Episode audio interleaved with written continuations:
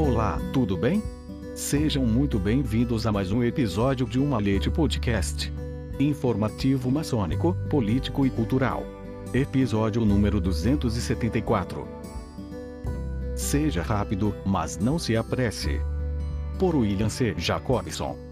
Cada pessoa é influenciada pelo significado das palavras.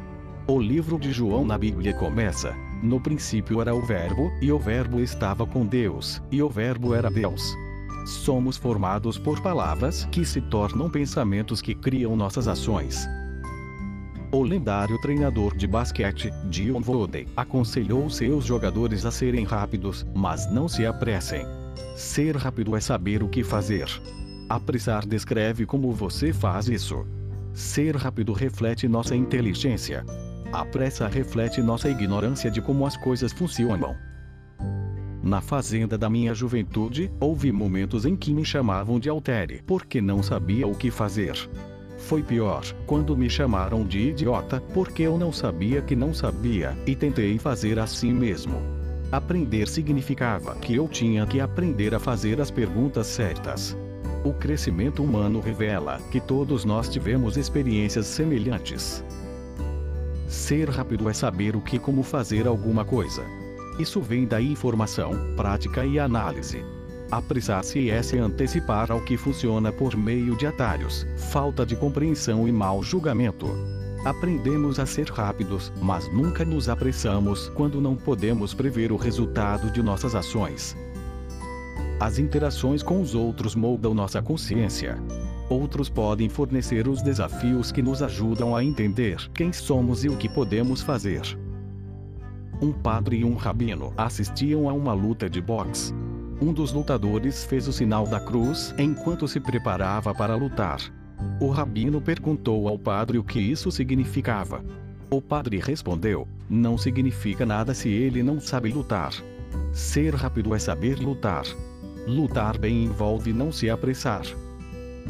Mohamed Ali reconquistou o título dos pesos pesados ao derrotar um adversário mais forte, George Foreman. Sua estratégia foi esperar até que Foreman se exaurisse, então ele ganhou a luta. Ali foi rápido, Foreman se apressou. Rapidez antecipa as consequências e ajusta os comportamentos atuais para mudar o que acontece a seguir. Rapidez requer preparação. Algumas lições ficam permanentemente seladas em nossa memória emocional por eventos isolados. Você só precisa sentar em um fogão quente uma vez para nunca mais querer fazê-lo novamente. Deus fala conosco através de outras pessoas. Cada um de nós pode identificar prontamente pessoas úteis em nossas vidas. Alguns trouxeram uma mensagem de nossa fonte espiritual que era necessária, mas nem sempre foi desejada. Deus provê as circunstâncias da vida que nos ajudam a descobrir quem realmente somos. Rapidez na maçonaria exige um foco em nossas obrigações e no que elas exigem. Vivemos pelos princípios do amor fraterno, alívio e verdade.